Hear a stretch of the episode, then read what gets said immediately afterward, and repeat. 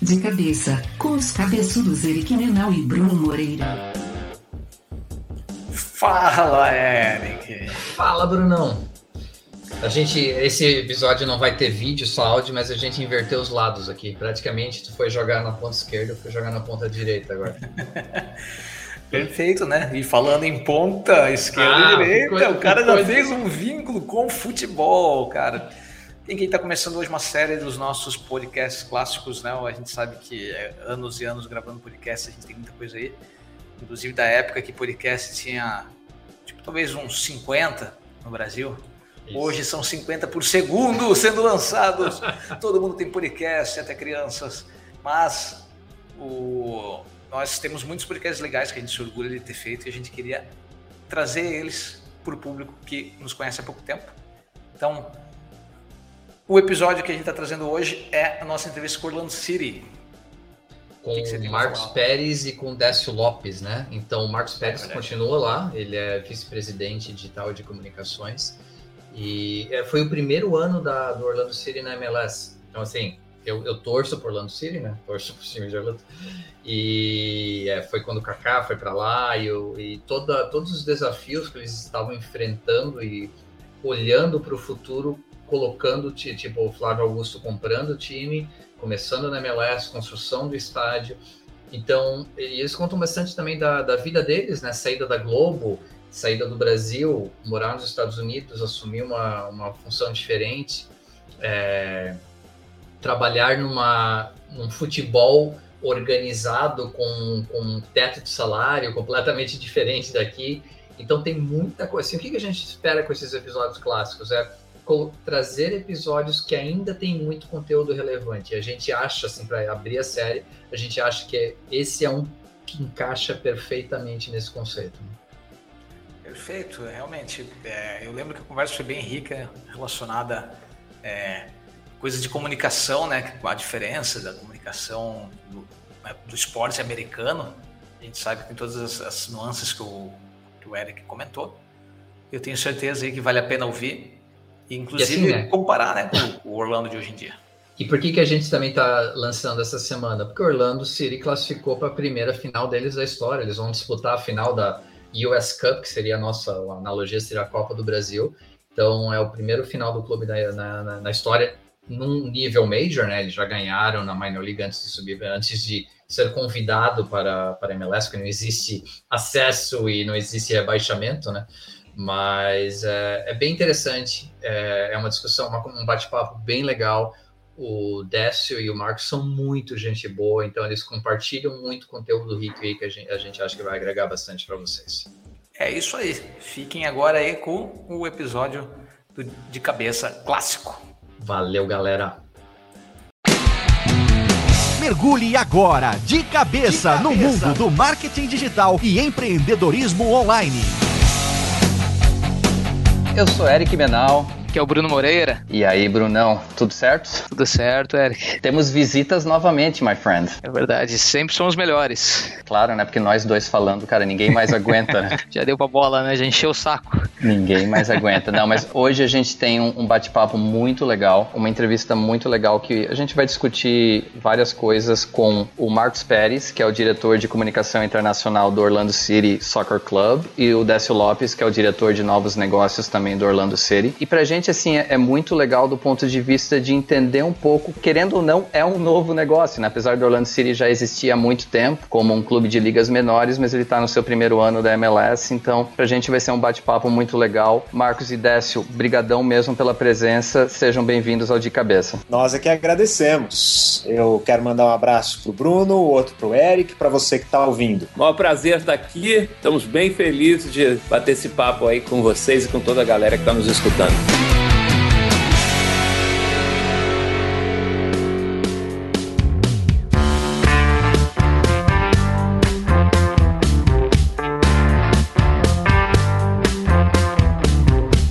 Gente, assim, antes da gente entrar nos pormenores aí do Orlando City, a gente tinha até conversado um pouquinho fora do ar, o nosso público ele é muito focado de empreendedores, segue muito o Flávio Augusto, o pessoal da, da geração de valor. Essa coisa de arriscar e empreender é uma coisa que, que move muito o nosso público. Vocês querem falar um pouquinho de vocês, assim, como está sendo essa experiência de sair da Globo, sair de uma empresa gigantesca e sair do Brasil e ir para uma nova experiência nos Estados Unidos, num clube que está começando começando? Bom, ah, em primeiro lugar, eu quero dizer que eu estou muito feliz em, de cara, vi que vocês fizeram aquela famosa lição de casa, já sabem essa diferença entre a Major League Soccer, as Minor Leagues, essa grande confusão que está acontecendo no Brasil em relação a todas essas ligas e a estrutura que é tão diferente entre o futebol do, dos Estados Unidos e do resto do mundo. Já já a gente fala mais disso, obviamente. Agora, deixar a Rede Globo não é fácil para jornalista algum no Brasil. É, e o motivo para isso é que é uma empresa que domina o mercado, é uma empresa é, onde todo jornalista que pretende trabalhar em televisão tem planos de um dia trabalhar. Então eu fiz 13 anos de carreira na TV Globo, o Décio fez um pouquinho mais do que isso só, né, Décio? É, eu tava na primeira missa do Brasil, né? Fiz as matérias da chegada de Cabral e tal. Não, menos. Não, na verdade, entrei na Globo em dezembro de 89 como estagiário. Pois é, olha que legal. Então, tem, deve ter uma história maravilhosa na TV Globo. Mas o que acontece é, num determinado momento da minha vida, eu entendi que eu precisava, em primeiro lugar, dar mais atenção para minha família. Meus filhos estavam crescendo, eu tenho uma menina de 7 anos hoje e um, e um menino que está completando 3 anos daqui a poucas semanas. Precisava dar mais atenção para ele e as viagens me tiravam muito é, dessa, desse objetivo de vida. Né? E em segundo lugar, eu, eu entendi em determinado momento que eu queria fazer um curso de management. Né? Se a gente está falando para um público de, de empreendedores, essa foi a parcela de empreendedorismo nessa minha vida recente profissional. Eu decidi que queria fazer um curso de, de management e aí eu me mudei para Flórida, estava em Manhattan trabalhando para no escritório da Globo. Eu passei dois anos e meio lá como correspondente do Sport TV e da Globo, uh, mas fazendo sempre esporte para Globo. E então, em dado momento, eu disse: bom, vou me mudar, então vou procurar por uma universidade que tenha um, um MBA forte. E encontrei a Rollins College, que fica aqui em Orlando. E não me mudei para cá por causa do Orlando City, né? apesar de já ter realizado um, uma reportagem com o Flávio sobre os planos do Orlando City em 2013, quando ele assumiu a direção do clube, quando ele comprou a franquia, o clube. E eu me mudei para cá e depois as coisas eram acontecendo. Então, a minha esposa diria que tinha que ser, tinha que acontecer, né, Décio? O Décio tem uma história bem interessante, né, Décio, desde que você deixou a Globo. Pois é, eu fiquei 14 anos na Globo, eu fui repórter, fui editor-chefe do Globo Esporte, do Esporte Espetacular, comandei a equipe em várias coberturas internacionais bem legais, bem interessantes, sou jornalista esportivo, mas eu também, por, por ter esse, essa vontade, esse faro empreendedor também, num dado momento eu, eu, eu saí da Globo, eu pedi demissão, no, quando eu era editor-chefe da Globo, eu pedi demissão e abri a minha produtora de vídeo para trabalhar com a Globosat, com a Globo, mais de uma maneira independente e fazer outros projetos, dar asas aí a outros desejos, outras realizações, possibilidades de realizações, e assim foi a gente tem várias séries que estão e foram exibidas, né? Principalmente pela Globosat, hoje em dia também com a Turner, que é um grande cliente. Eu falo atualmente porque minha produtora continua no Brasil e está sendo tocada pelo meu sócio lá. E a gente tem essa história também bacana, assim, como produtor independente. E mas num determinado momento eu recebi o convite do Alex Leitão, que é o nosso CEO e com quem eu trabalho há muitos anos, desde a Copa de 2002. Ele, quando ele trabalhava na Ambev como é, representante do Guaraná que era o patrocinador da CBF, um dos patrocinadores. Desde então a gente tem trabalhado junto em diversos projetos. E aí ele vindo para cá, sendo convidado pelo Flávio para vir para cá, ele me chamou e aí deu aquela a mosquinha azul de novo me pegou, né? Aquela gente está na hora de tentar uma nova mais uma novidade, mais uma coisa bem legal que é abrir o horizonte, é mercado internacional, é mercado do futebol nos Estados Unidos, tanta coisa, essa revolução acontecendo no esporte da maior economia do mundo, ah, ninguém quer ficar de fora disso, né? Então é paixão por, por futebol, por comunicação e por empreendedorismo. Aí realmente não tinha como resistir a essa, essa oferta e aqui estamos é, é, remando, remando e levando o barco. Que legal, gente. Kaká takes it and it's deflected and goal! É bem legal saber, vocês são têm essa experiência já gigantesca com comunicação, né? E a gente vê que o, qualquer coisa nos Estados Unidos já é diferente, né? Mas trabalhar com, por exemplo, com Orlando City, que vocês têm que falar em, em três idiomas, a gente vê isso até pelas redes sociais, né? Vocês estão sempre postando alguma coisa em inglês, de vez em quando em espanhol, né? Pelo público latino, né? Que tem no, no Flórida. E também várias campanhas, né? Que vocês fazem para que seja um time brasileiro, né? Seja um time adotado pelos brasileiros que moram aí, que movimentam muito a economia na Flórida, né? E como é que é esse desafio de ter que falar em todas essas línguas e publicar redes sociais em várias línguas e ter que falar sempre para cada público diferente, né? Que se comporta de forma diferente. Como é que vem sendo isso? Eu acho que essa é uma das tarefas que eu mais gosto, na verdade. E vou explicar o porquê. Eu acredito que os mercados são muito bem definidos aqui dentro nos Estados Unidos, é, dentro de um macro mercado. Então, o que acontece é estudar as demographics, como a gente fala aqui, que são os diferentes públicos, é um aprendizado fantástico. E é isso que faz a diferença, é isso que faz as empresas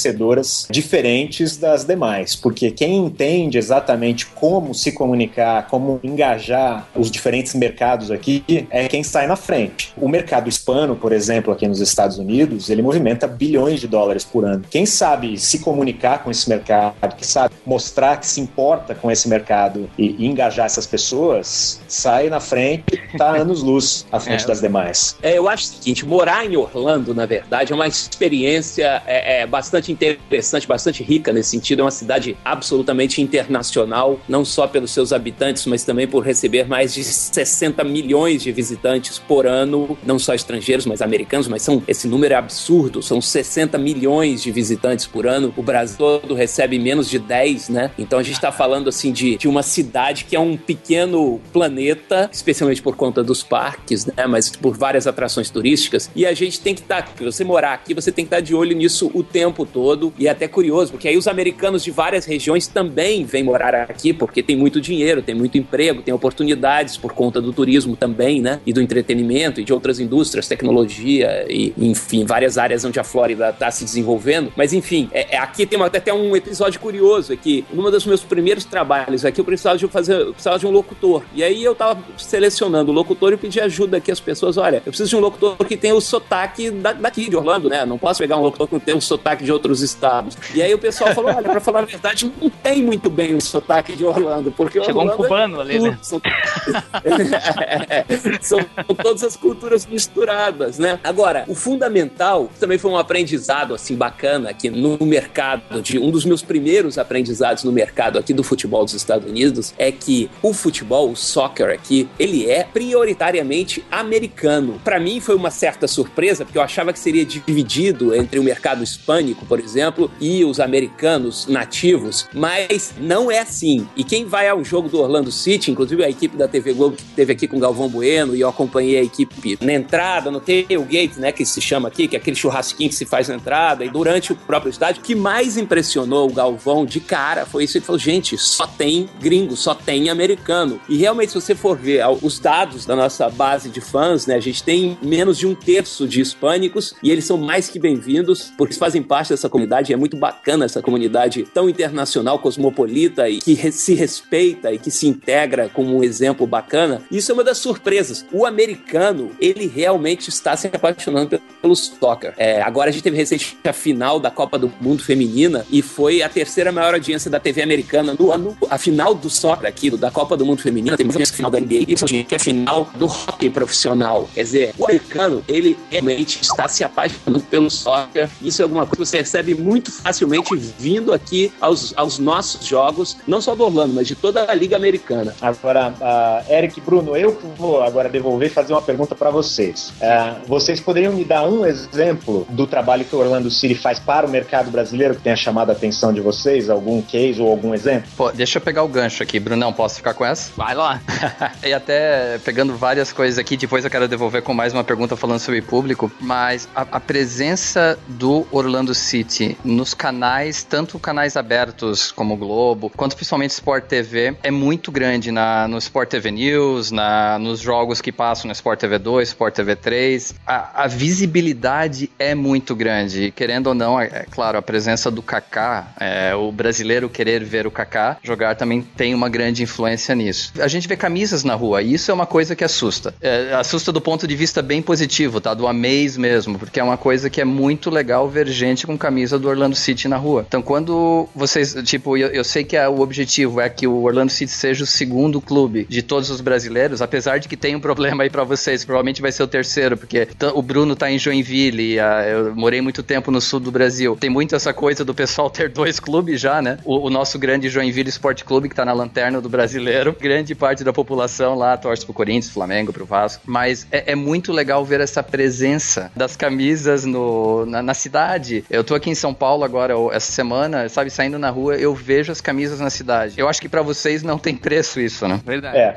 não tem. Agora eu vou dar um. fazer a ligação entre os dois assuntos, né? O último que vocês uh, levantaram e agora, depois dessa sua observação. Em primeiro lugar, o que acontece aqui é o público hispano que a gente estava falando. Hoje em dia, esse público que vai aos estádios, por exemplo, essa já é a segunda geração dos latinos. Então, esse é um público que consome a informação primordialmente em inglês, porque é gente que nasceu aqui nos Estados Unidos, é filho, tem ascendência hispana, né? Os pais imigraram e aí esses jovens nasceram aqui. Só que o que acontece? Adoram aquela pequena informação, por exemplo, que possa remeter às origens da família e aos jogos de futebol que ele assistiu na televisão com o pai, o pai assistindo a seleção mexicana, o pai assistindo ou a qualquer outro esporte, por exemplo, quem é porto-riquenho, o pai assistindo um jogo de, de beisebol, por exemplo, se, se esse é um, é um esporte relevante para aquela família. Se você dá para essa segunda geração um carinho especial, e isso a gente descobriu através de pesquisas, quer dizer, a liga pesquisando, é o clube pesquisando, esse cara vai é, se sentir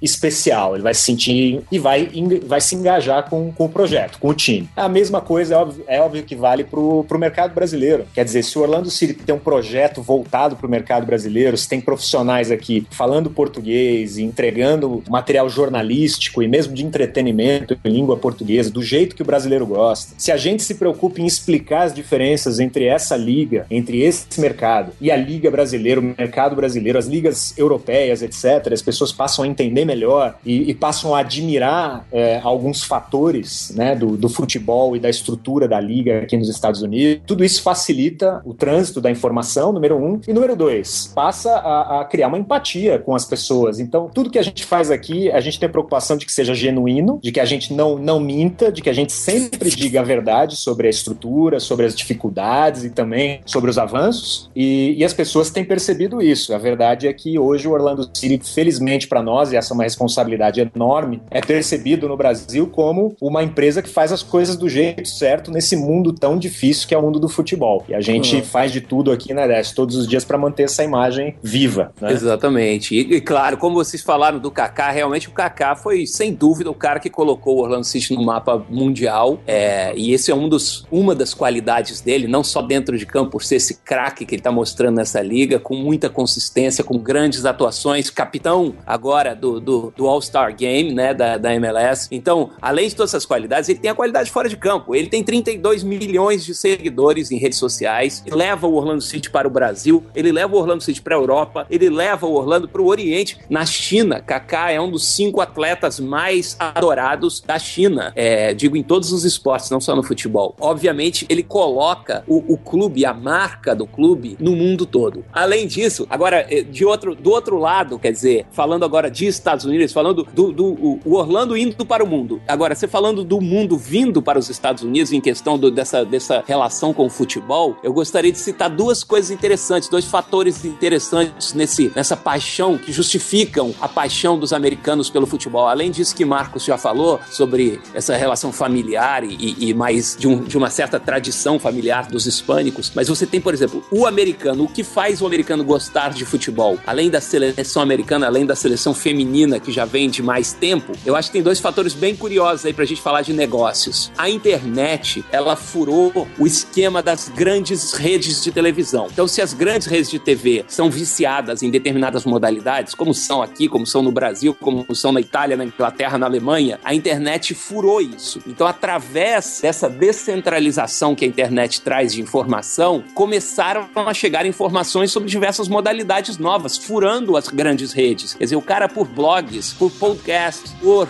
mídia social, ele começa a tomar conhecimento de esportes que as redes, grandes redes às vezes não mostram. E assim o futebol chegou nesse universo globalizado, nesse mundo de internet, né? Que é um novo mundo de comunicação diferente daquele onde a gente cresceu. Além disso, tem um outro dado bastante curioso. É o FIFA é o videogame mais vendido do mundo por muito, é o videogame mais lucrativo do mundo por muito. Muitos desses garotos americanos conheceram as regras, conheceram os rostos, as camisas, os clubes e vieram a criar uma relação com o futebol através do videogame. Isso é muito curioso. Quer dizer, a internet, as mídias sociais e os videogames fazendo esse papel de comunicação que antes ficava restrito, digamos, às grandes emissoras de TV, de jornais e da própria publicidade. Kaká takes it and it's Deixa eu pegar um pouquinho o gancho nessa questão do público americano. E até já tinha trocado uma ideia com o Décio. O, o, Bruno fica. Eu fico enchendo o saco dele o tempo inteiro. Eu sou americano, então eu sigo muito a NFL, a MLB, a NBA. Mas uma coisa que eu percebo, e aí eu gostaria de ver assim qual a visão de vocês dessa leitura do mercado americano. Mas a NFL, por mais que ela seja, seja hoje, talvez, talvez não, é o esporte mais visto nos Estados Unidos, é o esporte mais importante nos Estados Unidos. Ela tem um grande problema que é o problema da da, base deles, porque com todos esses problemas de concussões, sabe, esses estudos que a NFL escondeu durante muito tempo e que agora estão vindo à tona, é, eu vejo cada vez menos pais colocando filhos para jogarem na Pee Wee League, para jogarem nessas ligas de crianças de futebol americano. Então vai ser difícil, vai dificultar a formação de atletas uh, de futebol americano. No lado do beisebol, que é um esporte que eu, eu pessoalmente eu sou apaixonado, mas eu entendo que é um esporte para velho. Eu com os meus 40 anos, ele é perfeito para mim, porque eu gosto das as nuances dele. Eu gosto da questão da strike zone, como, sabe, como você. toda estratégia para eliminar um rebatedor. Ah, é algo que é difícil vender para um público mais jovem. É um esporte que hoje um jogo dura três horas e pouco, então realmente é complicado. Dentro desse cenário, assim, o, o mercado americano pro soccer não é tipo nos próximos 15, 20 anos, talvez seja o esporte que mais vai crescer? É, ele já é o esporte que mais cresce, sem dúvida. Se você pegar as pesquisas de mercado aqui, você vai ver que, que é, por exemplo, o futebol hoje já tem mais público do do que a NBA. Claro, isso é uma média. A NBA tem muito mais jogos na temporada, né? Mas se você pegar a média, aqui você tem ginásios fantásticos que hoje em dia já estão começando a ficar meio vazios em algumas cidades. Isso inclui Orlando. O estádio do Orlando Magic aqui nem sempre tem um público muito grande. É que o nosso time não ajuda também, né, Marcos? É, faz sentido. não tá ajudando muito, não. Realmente faz sentido. Não. Mas é, você vê que algum tempo atrás, talvez isso não influenciasse tanto se o time tá ganhando ou se o time tá perdendo. Mas hoje influencia. É, é verdade. É. Eu acho que é, você falou, já que você citou o exemplo do, do beisebol, na verdade a gente tem dados que não são palpites nem projeções, são dados reais que já mostram o seguinte, que a audiência da, da MLS já é maior do que da NBA e da NHL, né, do hockey, e bem maior que a da NASCAR. A gente ainda é menor que o beisebol e muito menor que a NFL. Isso sem dúvida. A NFL é o grande, é o grande, a grande liga aqui dos Estados Unidos. É realmente, como você citou o caso do beisebol, é impossível você, é praticamente certo você dizer que o beisebol vai ser superado pelo, pelo soccer, porque hoje você tem é, o público, a idade média do fã de soccer nos Estados Unidos é 31 anos. A idade média média do fã de beisebol nos Estados Unidos é 52 anos. Então, obviamente, você está tendo uma renovação por todos esses motivos que a gente já falou antes, de internet, de mundo globalizado, de os Estados Unidos, através da internet, se abrirem mais para as outras culturas, para as outras informações, e também porque o esporte é o grande, o futebol é o grande esporte do mundo. O fato é esse. A gente vê aqui, claro, o Super Bowl, sem dúvida, é o grande evento dos Estados Unidos, mas uma final de Copa do Mundo, globalmente, ela é 10 vezes mais vista do que uma, um Super Bowl, né? É, eu acho que por todos esses dados, por todos esses elementos, a gente tem, eu te diria que a gente tem certeza de que o futebol vai, vai ser o segundo, o soccer no caso, né? Que aqui o futebol é o americano, né? o soccer, no caso, vai ser a segunda liga dos Estados Unidos em muito pouco tempo. A questão é trabalhar bem, com coerência, consistência, para que esse crescimento se estruture e permaneça por muito tempo. É, o nosso o público de futebol aqui nos Estados Unidos é o, é o público dos sonhos de qualquer empresa em qualquer mercado. Então a gente trabalha, nosso target aqui é 18 a 35 anos de idade. Quer dizer, que é o cara, é o cara entrando no mercado de trabalho e chegando praticamente ao, ao ápice aí do, do crescimento profissional, né? E é o pessoal que está gerando dinheiro é, para o mercado de trabalho, é a maior fatia do mercado de trabalho, etc. E, por exemplo, pra, no, na minha área específica aqui de comunicação, quando você analisa onde é que quais são as suas prioridades estratégicas, é, o jornal impresso impresso, por exemplo, é jornal para beisebol. Quem lê jornal impresso aqui é o cara que tem mais de 50 anos de idade. e, que, e, e tudo que é online, tudo que é digital, tudo que é segunda tela, por exemplo, é, é MLS, é Major League Soccer hoje uh, aqui nos Estados Unidos, nessa comparação com, com o beisebol. Aliás, só uma última observação, né? Já que você fez essa comparação. Hoje em dia, a molecada não conseguiria assistir mais beisebol, é, Eric, é, porque a primeira tela vira o telefone celular. O jogo é muito devagar. Verdade. O jogo é muito devagar na televisão. Então, quer dizer, a, a segunda tela, que é o, o, aparelho celular, ou é, o, ou é o, o, iPad, né, o tablet e tal, acaba virando a primeira tela. O que no futebol só acontece no, no pré, no intervalo e no pós-jogo, né? Porque se você tirar o, olho da tela, você pode perder o gol. E outra coisa também, só para desculpa assim, eu só para fazer um último complemento, já que vocês falaram das lesões, né, que realmente são um fator que afasta é, os jovens, né, os pais de levar os filhos. Você não quer que um filho seu tenha uma concussão, que tenha um problema de, de coluna vertebral, que tenha é, é, vários problemas que a gente sabe que o futebol americano traz, por exemplo. Embora assim, não tenha a menor dúvida que o futebol americano é o grande esporte dos Estados Unidos e deve continuar a ser por muito tempo. Mas o que traz é, uma curiosidade, outra curiosidade, é que nos Estados Unidos, as mulheres, como elas jogavam futebol há mais tempo, elas incentivam seus filhos a serem jogadores de soccer, eu quero dizer. Então, é, é muito curioso que no Brasil é muito comum você ver o pai jogando bola com o filho, o pai incentivando o filho a ser jogador, o pai levando o filho pra peneira. E aqui você vê muito a mãe fazer esse papel. Porque quem jogava futebol há 15 anos não era o pai, é, soccer no caso. Quem jogava soccer há 15 anos não era o pai, era a mãe. Então quem bate uma bolinha com o filho não é o pai, é a mãe. Isso é muito curioso. Que legal. Bruno, prometo que depois eu calo a boca, bicho. Fico, eu pode achar que eu fico quieto, mas é só uma última pergunta pra gente fechar essa questão do público. E até uma curiosidade falando do beisebol, acho que a minha relação de amor com o beisebol é que hoje em dia eu assisto ele no, no iPad enquanto a esposa tá vendo TV, então, tipo, eu não preciso prestar muita atenção no jogo. É a melhor forma de assistir beisebol, né? Comendo pizza e tomando cerveja, né? Exatamente. Cara, mas em relação ao público, e a gente falou do público internacional, a gente falou do público americano, e eu queria agora fazer uma pergunta do público de Orlando. O público do Orlando Magic, eu, cara, a melhor palavra que consigo achar em português agora é xoxo. É aquele público wine and cheese. É o público que não participa do jogo. É, é, e, não, não, cara, é meu time do coração. Eu amo o Orlando. Estive em três jogos esse ano, mas é um público xoxo pra caramba. Ao contrário, eu vejo as partidas do, do Orlando City na, na TV, o público é participativo o tempo inteiro. Então, a minha interpretação pode estar errada, mas o público da NBA e o público da MLS são pessoas diferentes. Ou elas tomam alguma coisa no tailgate party que a gente não pode falar nesse podcast.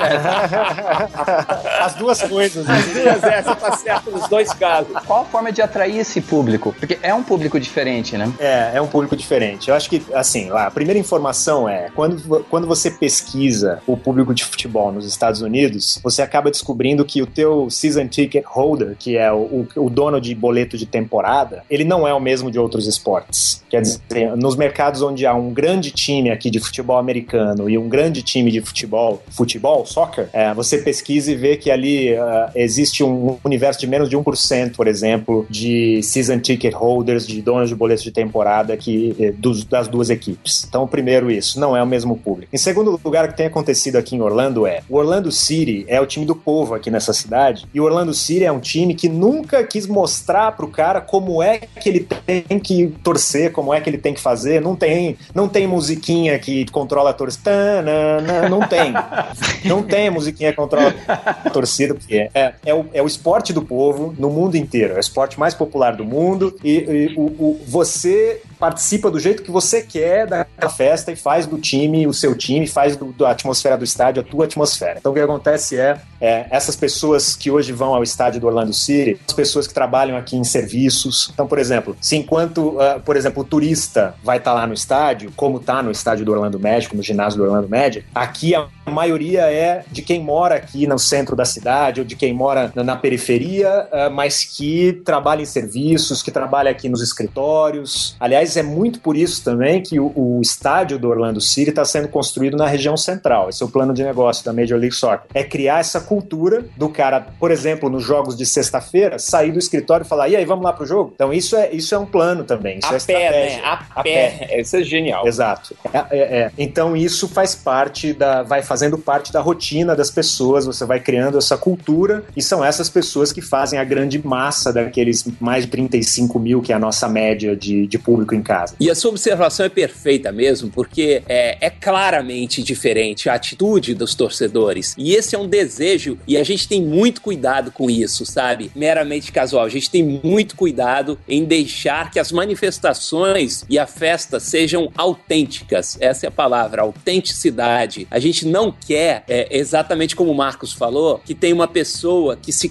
que, que meio que seja, faça, fique regendo a audiência, regendo os torcedores, dizendo a eles o que eles devem fazer. Porque a gente também tem isso claramente identificado em pesquisa, que os jovens, os millennials, eles não querem que ninguém diga a eles o que eles têm que fazer num, num, num evento esportivo. Eles acham isso chato, eles acham isso careta, eles acham isso é, é reacionário. Então o que, que eles querem? Eles querem ir para o estádio e fazer o que der na cabeça deles realmente. Então aqui pode vender cerveja no estádio, o pessoal bebe bastante, mas sem desrespeito, sem, com zero violência, com zero sexismo, com zero agressão verbal. Exatamente, quer dizer, não é a cerveja que faz as pessoas se comportarem mal. Aí minha opinião, já tô falando uma opinião pessoal minha, é o que faz as pessoas se comportarem mal é a ausência de, de lei, a ausência de punição. É você ver ah. que todo mundo faz o que quer e que não acontece nada. Então, na verdade, além da questão da educação, além de uma questão que é de cidadania, de civilidade, de respeito às outras pessoas, mas não é o fato de você beber e você ficar um pouquinho alegre. Claro, ninguém vai sair bêbado se arrastando e inconveniente, mas as pessoas ficarem um pouquinho alegres com a cerveja, isso que vai fazer elas fazerem bobagem. Vai fazer o que faz a pessoa fazer bobagem? Certeza da impunidade e é um clima de vale tudo, de bagunça geral. Isso é uma opinião minha. Mas enfim, voltando ao ponto, o importante nos nossos jogos da Major League Soccer é o torcedor ali vai se manifestar, vai se expressar, ele vai ser feliz no estádio da maneira como ele bem entender, desde que respeitando as outras pessoas. Então eu acho que esse é um dos segredos do sucesso, porque é isso que as novas gerações querem. Elas querem expressar-se, elas não querem que ninguém diga a elas o que elas devem fazer. Uma coisa que é certa é o, futebol não é, não é uma paixão à toa, né? Ele já é um esporte que é muito fácil de abraçar, né? Não precisa ser um, um brucutu lá do NFL, tu nem precisa ser gigantesco que nem um cara da NBA. Já tem tudo isso, né, que facilita. Ainda nós estamos falando de, né, do, da paixão latina, né, do estado da Flórida e, a, e, e, o americano que, que começa a gostar de uma liga nova, de, de, né, de um, um, esporte que, que, eles já praticavam, né, com, talvez mais pro feminino, mas então junta tudo isso. E ainda essa profissionalização, né, do, do que eu acho que o que é mais assustador pra gente que tá no Brasil, quando a gente se, quando a gente compara é que assim, quando começa um time, né, quando a gente começa a acompanhar um time que nem o Orlando City, já é um, um, um puta empresário que nem o Flávio Augusto que tá né, à frente do, né, disso. Ele, eu, eu ouvi o Flávio Augusto falando uma coisa muito interessante que foi quando eles foram construir nesse né, estádio que está sendo construído agora, do cálculo que foi feito, de como assim, tipo, é, que até podia ser maior, mas não é, porque eles precisam fazer uma média de que seja, esteja sempre cheio, né? A gente compara com uma coisa que aconteceu ano passado aqui, que é a Copa do Mundo, né? Que foram feitos estádios que hoje eles não conseguem nem se pagar, né? Como no do Pantanal, né? Capaz, Outros casos. Cara, o estádio lá de Cuiabá tem duas mil pessoas por jogo de futebol americano lá. Não futebol, né? Futebol americano. futebol americano.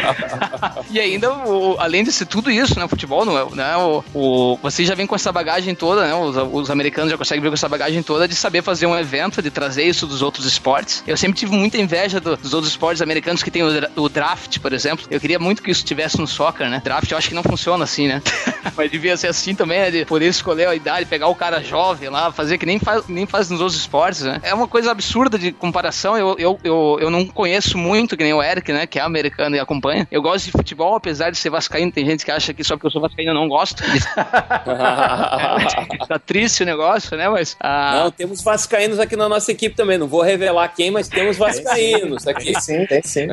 é, mas, mas principalmente gosto do esporte, né? E, e, agora, como o Eric disse, o Joinville, que é, que é o time aqui da minha cidade, tá lá com a lanterninha na mão no Campeonato Brasileiro. Mais feliz por tá, ter voltado depois de tantos anos, né? mas já me perdi aqui no que eu ia falar. Mas, ô Bruno, eu acho que eu peguei, na verdade, a tua ah. mensagem. E eu vou te dizer o seguinte: é, bom, primeiro tem o, o soccer aqui nos Estados Unidos tem draft, sim, funciona. Por exemplo, é, nós temos um canadense atacante aqui no time hoje, que é o Kyle Lerner, que já tem cinco gols na liga e é, é, é rookie, como a gente fala que é estreante. É, ele não é tão importante o draft, né? Como você vai ver na NFL, como na, na NBA, porque realmente os campeonatos universitários aqui dessas modalidades são imensos, imensos, é. imensos. Você realmente, jogos universitários aqui tem 70 mil pessoas por jogo de, de futebol americano, né? Então, realmente, o cara que vem do draft já é uma estrela antes de chegar. Ah, o futebol ainda não chegou nesse patamar. Desculpa interromper o Marcos, mas era só para fazer essa observação. É isso, não, é, é isso aí, é isso aí. E, e também tem as, as, outras porções de draft, que é, por exemplo, esse ano Orlando City é um, é um time estreante na liga, tem o draft de expansão, que é onde você pode escolher jogadores de outras equipes. Aí tem o draft de, de, de jogadores que estão é, deixando os seus, os seus respectivos clubes e ficam disponíveis para qualquer outro clube que se interesse. Então tem mecanismos. Agora, voltando, Bruno, à, à mensagem que eu disse que entendi uh, da tua parte, em relação ao estádio, por exemplo, do Orlando City e do, do, de outras equipes, o que acontece é, é muito mais legal você ter uma festa,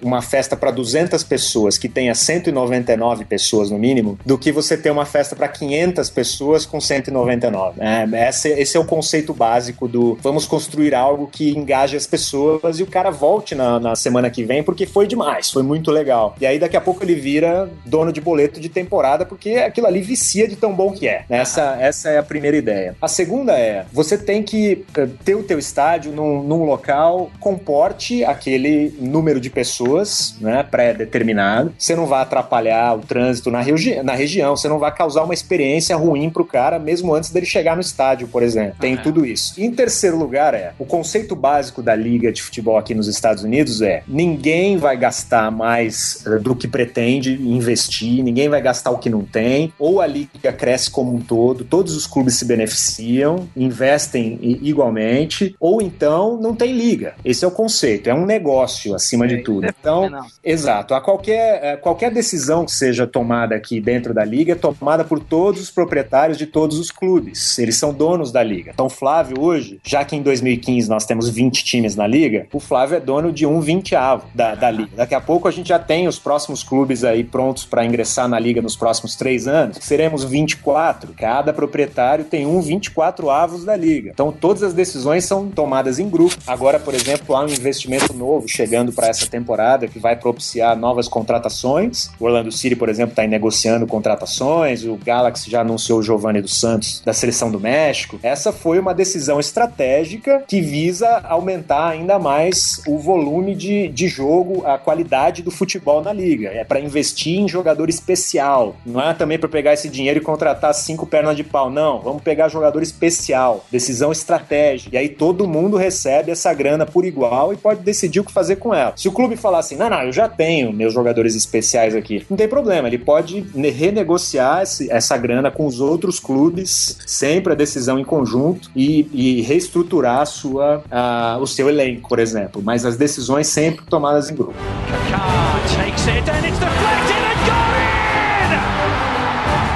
esse modelo do salary cap, que na MLS hoje são três exceções que cada clube tem, né? Esse é um sistema que funciona muito bem aqui nos Estados Unidos, né? Esse é um sistema que causa alguma surpresa para as pessoas, né? Assim, existe crítica em relação a isso, porque as pessoas dizem, poxa, mas aí você é, limita a qualidade da, da, do futebol jogado na liga, etc. É, mas a verdade, ou as verdades são, número um, as pesquisas mostram pra gente aqui que os americanos estão muito felizes com a qualidade da liga, que essa é uma liga emocionante emocionante, que o cara vai se diverte no estádio, saem muitos gols. Nós vencemos o Los Angeles Galaxy por 4 a 0 aqui, o pentacampeão da liga, o atual campeão, por exemplo. E outros fatores, né? Essa é a primeira verdade. A outra verdade é, foi isso que garantiu o estabelecimento, finalmente o estabelecimento do soccer, do futebol aqui no mercado norte-americano, que é Estados Unidos e Canadá. Isso porque é, o salary cap fez com que os clubes pudessem se planejar. Então, essa é a primeira coisa: planejamento, que é algo que no futebol quase não existe em muitos dos mercados principais do mundo. E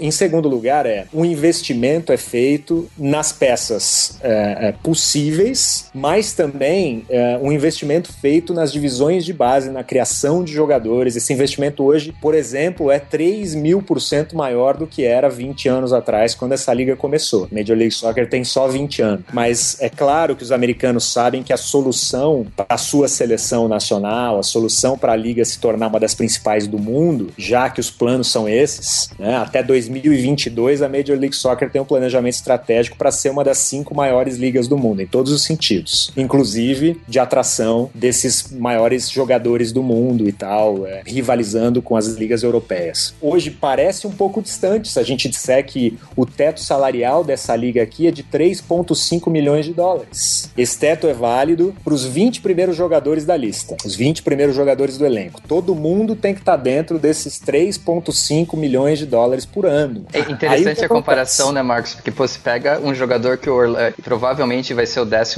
13 terceiro jogador do time, um, time, um jogador que o Magic assinou semana passada, que foi o Jason Smith. Uhum. Ele, 4 milhões de dólares por ano, né? Exatamente. E, mas, então, mas, é, mas, é, interessante é. Essa, essa preocupação com a estabilidade da liga. Isso é um negócio muito legal. Exato, exato. E isso não quer dizer também, Bruno e Eric, é, isso não quer dizer também que é, todos os jogadores vão lá, a, gente vai fazer uma média aritmética, todos os jogadores vão ganhar igual. Não, você tem um jogador que ganha 300 mil, você tem um jogador que ganha 80 mil. Isso depende da que o clube entende que aquele jogador valha, depende da experiência dele, da contribuição, dos minutos jogados, etc e tal. E você tem os três jogadores designados, é, a gente chama de designated players aqui nos Estados Unidos, pode se chamar também de jogador de franquia. Esses três jogadores designados, eles, uh, os salários não contam contra o teto salarial. Então esses jogadores podem ganhar o quanto o clube tiver disposto a pagar, porque aqui paga-se em dia, então tem que estar tá, tá pronto para cá.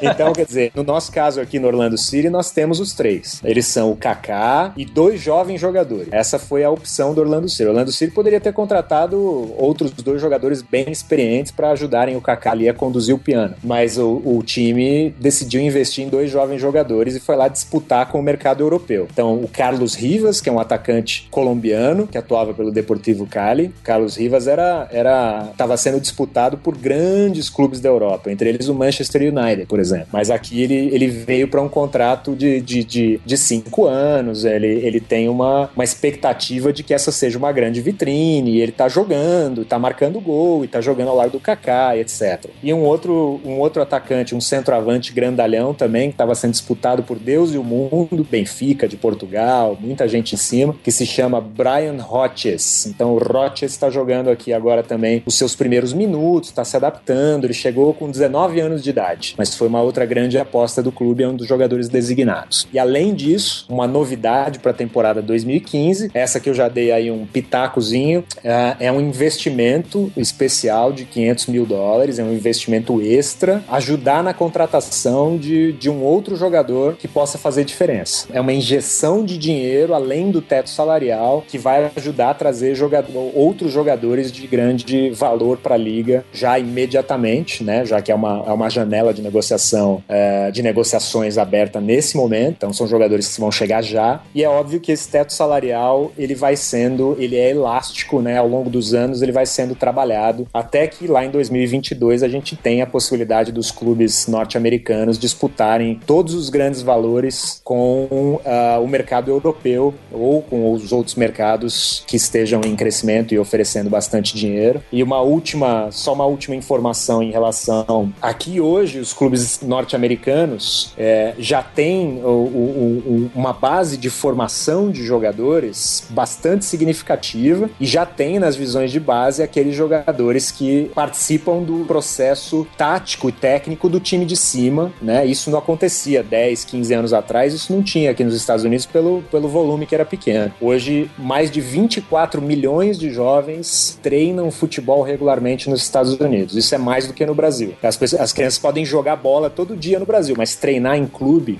treinar regularmente, jogar no fim de semana, é um número bastante maior do que a gente conhece no Brasil. Cara, incrível. Eu, eu também vejo um, um comentário até de comunicação aqui, né, que é, que é a minha área, é que eu sempre também fui, admirei as logos, tá, todo o material de comunicação que tem os outros esportes americanos, né? Comparando hoje uma, as camisetas, toda a parte de comunicação que tem os, tanto os times da MLS quanto os outros esportes americanos, como o negócio já começa num formato diferente mesmo, né? Tu tem vontade, é tipo, uma, um desses, até a própria logo do Orlando City e tal, parece que são um desenho que dá vontade de tatuar, né? É uma coisa que é, que é, que é interessante demais. E aqui no Brasil, né, a, gente ainda, até por toda a disputa de, de, de espaço em, cam, em, camisas e tal, e a gente vê aquela, aquelas coisas que parecem aqueles macacão de Fórmula 1, né, hoje em dia aqui.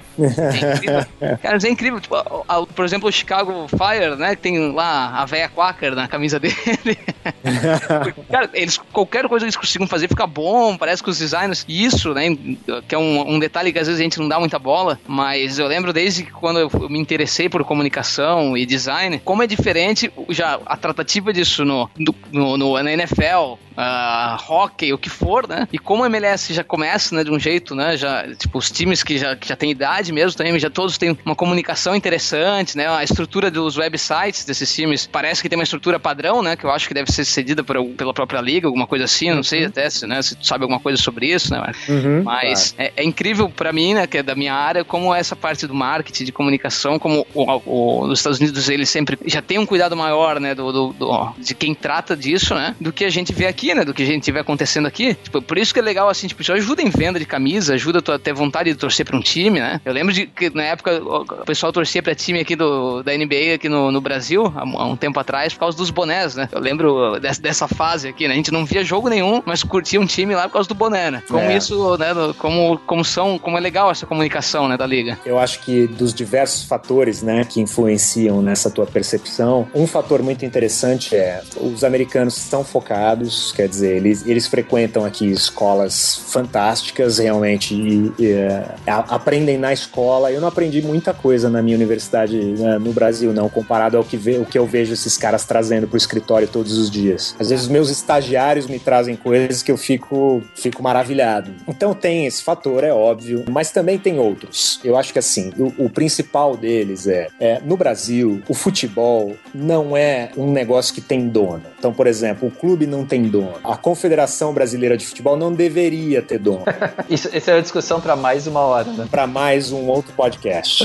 Mas assim, aqui, aqui tem dono. Então o que acontece? Eu quero pesquisa. Qual é o meu público? Como é que eu falo? Como é que eu engajo? Como é que vai crescer essa base de fãs? Apresentar e o negócio né? E o negócio é de todo mundo. Então, assim, como o negócio é de todo mundo, a colaboração, é o que a gente falou agora há pouco, colaboração entre os times. Aqui o cara vem me visitar, agora, por exemplo, os, os todos os times que vieram jogar em Orlando, eu mando um e-mail pro departamento de comunicação e digo assim: uh, uh, Olá, tudo bem? Que legal que vocês vêm para Orlando. O que é que vocês precisam? Como é que eu posso ajudar? E eu vou promover o treinamento do time adversário, eu vou, eu vou oferecer o meu estádio para treinamento, eu vou perguntar as coisas, as coisas mínimas, mas que podem fazer toda a diferença do tipo, como eu, eu trabalho com comunicação, eu digo assim: escuta, você vai trazer um banner do teu patrocinador? Você precisa de um, você precisa de uma estrutura para pendurar o teu banner? O que, o que é que você precisa? É, é, colaboração. Então isso nos pequenos detalhes e nos grandes planos. Então, por exemplo, sim, a liga provê a, a plataforma para você é, montar o teu website, a tua página na internet. Você pode montar com a tua cara, obviamente, com a tua estratégia de marketing, de comunicação, mas a liga te dá a ferramenta é, e você desenvolve junto com a liga. A liga também continua trabalhando em manutenção e tudo mais, te ajudando a montar. Há uma troca de informação com os outros clubes. E quando eu digo que o negócio é de todos, veja só, a vitória que a Major League Soccer conseguiu e que uh, ela começou a ser implementada nessa temporada e vai durar os próximos oito anos. Aqui tem três grandes redes de televisão transmitindo a liga: a ESPN, a Fox e a Univision, que é uma gigante do mercado hispano aqui, uma televisão em espanhol. Só que para esse ano, aliás, fazendo parênteses, a Univision, você vai lá, bota no jogo é de sexta-feira que a Univisão passa futebol. Você bota no jogo e aí na tecla SAP você escolhe se você quer a narração em, em, em espanhol ou em inglês. Uhum. Então esse ano começou assim. Porém, é, no sábado e no domingo, a Fox e a ESPN transmitem. E eles estão fazendo aqui pela primeira vez na história o que a gente chama de cross-promoting, uma a outra. Elas tá, a, você está assistindo ao, ao, jogo na ESPN a, no domingo às 5 da tarde, termina o jogo na ESPN, ela fala assim: agora se você quer mais futebol, vá para Fox, que é que é rival mortal uhum. na audiência. Porém, o negócio é de todos. Se a gente quer que o futebol cresça, é, a gente tem que entender que criando a cultura do cara assistir futebol das 5 da tarde até as 9 da noite, por exemplo, se ele quiser, ou ele apenas é, sabendo né, que todo domingo às 5 da tarde tem futebol na ESPN e às 7 da noite começa o futebol na Fox, é bom para todo mundo. O cara vai ser exposto cada vez mais àquele esporte, vai entender mais, vai gostar mais mais. É, e, então, é, a, as redes de televisão entenderam isso aqui e isso está ajudando muito na criação dessa, dessa cultura do hábito, na criação do hábito de assistir a, a esse determinado esporte. A gente tem que pegar esse episódio do podcast e fazer uma coisa meio laranja mecânica com os dirigentes do futebol brasileiro, assim. Botar esses últimos três minutos que você falou, Marcos, e botar no ouvido deles por umas 27 horas para ver se entra alguma coisa na cabeça deles, cara. O todo é mais importante que uma. É a das partes, né? Na verdade, o todo é a soma das partes. Então, se Orlando tem sucesso, Chicago vai ter sucesso, Red Bull vai ter sucesso, Seattle, que tá, é uma história fantástica, também vai ter sucesso. Então, cara, é, é simplesmente fantástico esse trabalho que vocês estão fazendo.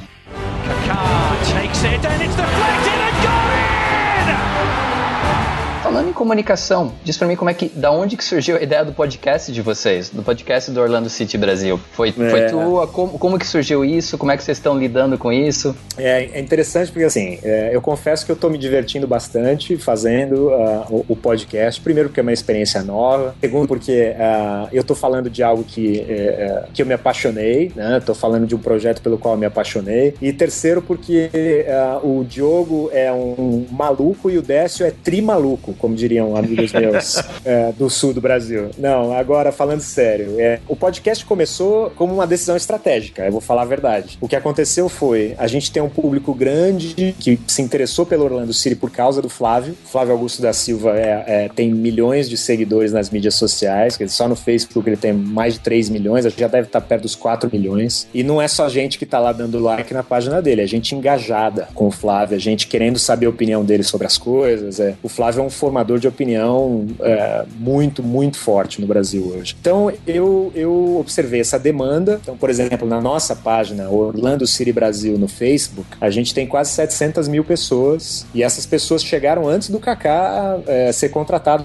pelo Orlando City, a maioria dessas pessoas. A enorme maioria dessas pessoas. Elas chegaram lá através do Flávio que disse: Olha, tô comprando um time de futebol. E as pessoas disseram: Uau, futebol, né, esse mundo maluco dos negócios, o que, que o Flávio vai fazer lá? Um cara tão, tão sério, que nunca se envolveu com futebol, meu Deus. E aí todo mundo foi dar uma olhada. E, e identificando essa demanda, uh, eu disse: eu preciso entregar, é, como diretor de comunicação do clube, cada vez mais conteúdo que tem a ver com management, que tem a ver com empreendedorismo, que tem a ver com o que as pessoas querem, né? E não só falar quanto foi o resultado do fim de semana e qual é o próximo adversário, como, como a gente, como seria natural no Brasil, já que o público está interessado no futebol jogado em campo número um e depois nas mazelas. Mas uh, então aí eu falei, bom, vamos lançar um, um podcast, porque eu acho que é, é, nesse mundo moderno é, é algo que está crescendo bastante. Aí fui procurar algumas pesquisas de mercado de podcast no, no, Brasil. Aliás, vocês estão de parabéns, o podcast de vocês vai muito bem e tem motivo para isso, né? Vocês falam a verdade. As pessoas hoje em dia estão interessadas em, em coisas genuínas. Essa que é a verdade. Assim, o, o, quem faz mais sucesso na televisão, no rádio, no podcast, não, não interessa. É, é, é, é, são aquelas pessoas que, que são identificadas como genuínas. É o cara que não vai que não vai querer vender apenas, mas que vai querer entregar informação, que vai querer discutir é, conhecimento e tudo mais, né? E, e aí eu cheguei à conclusão de que essa era uma, uma solução interessante e de fato está indo bem. Quer dizer, a gente teve na primeira edição do podcast já dois, mais de 2 mil downloads. Quer dizer, a gente é um clube americano, a gente não é um clube brasileiro. E é um clube americano que está começando uma jornada, é a primeira temporada na Major League Soccer. É a primeira, são os primeiros meses do Kaká aqui. Ele apertou a mão dos outros companheiros de time faz quatro meses. Ele acabou de chegar. Tem algum então, time é... brasileiro que faz podcast? Eric, tu que é. conhece muito esse mundo, vocês sabem se tem algum time brasileiro fazendo podcast? Eu não sei se oficialmente, mas tem podcast de futebol no Brasil, tipo de fãs de certos clubes, tem bastante. Agora, algum clube brasileiro com podcast oficial, eu realmente não sei, Bruno. Verdade, né? É. Tu vê como é que pode. Eu não né? ouvi nenhum oficial ainda. Pode ser que tenha, é claro, mas eu não, uhum. eu não ouvi nenhum oficial ainda não. Eu agradeço, Marcos. Tomamos bastante do teu tempo aí, estamos conversando há muito tempo. A gente até não esperava toda essa disponibilidade. Ah, sabemos da, da, correria que é o dia a dia de vocês. Agradeço muito o teu tempo, né, Eric? Eu não sei se tem alguma coisa a mais aí para arrancar do Marcos. Não, assim, cara, é, eu sempre digo, quando, quando o bate-papo passa e, tipo, o, nossa média em torno de 30, 40 minutos, quando passa de uma hora é porque o papo tava bom. E, uhum. e normalmente o Bruno sai como eu sou, eu corto mesmo, mas não tinha por que cortar porque a gente tá entregando algo de valor. Cara, Marcos, assim, primeiro, parabéns pelo trabalho de vocês, parabéns mesmo. De cabeça tá sempre de portas abertas para o que vocês precisarem divulgar do trabalho de vocês do Orlando City. E obrigado pela aula que vocês deram, você e o Décio deram pra gente hoje, de como é criar algo novo, né? Como é estruturar um negócio de forma planejada, como é estudar o mercado, como é atrair o público. Então, a, apesar de que algumas pessoas talvez tirem desse podcast, pô, o Eric e o Bruno falaram de futebol, na verdade, futebol foi só um meio da gente poder entrar de novo no mundo dos negócios e trazer algo de valor para quem está ouvindo a gente, quem realmente quer criar algo novo, quer assumir esse risco. Então, cara, fica o nosso obrigado mesmo, Marcos. Foi muito, muito legal mesmo o bate-papo. Como eu falei, a gente tá de portas abertas aqui para o que vocês precisarem. Nenhuma. Eu acho que levou bastante tempo porque é, realmente o papo estava interessante e tem muita coisa que a gente a gente tem é, a gente quase que sente ânsia de passar para o mercado brasileiro o que a gente tem aprendido aqui no mercado norte-americano. Essa é a verdade. Eu tenho aprendido muito todos os dias. Então, quando me perguntam, eu saio falando como se fosse um lateral direito assustado pelo palhaço Bozo. Essa que é a verdade. Eu quero, eu quero dividir o conhecimento que, que, é, que é algo que eu dou muito valor, né? E é, o meu aprendizado aqui é todo dia. Cada dia eu tô aprendendo um monte de coisas novas. Valeu, brigadão, foi um prazer participar. Venham todos ver aqui ao vivo os nossos jogos em Orlando. Vai ser muito legal, vocês vão adorar. Então, Marcos, cara, obrigado, um grande abraço. Valeu, Décio. Brunão, aquele abraço e falamos no próximo episódio. Perfeito, abraço para todos vocês. Até Valeu.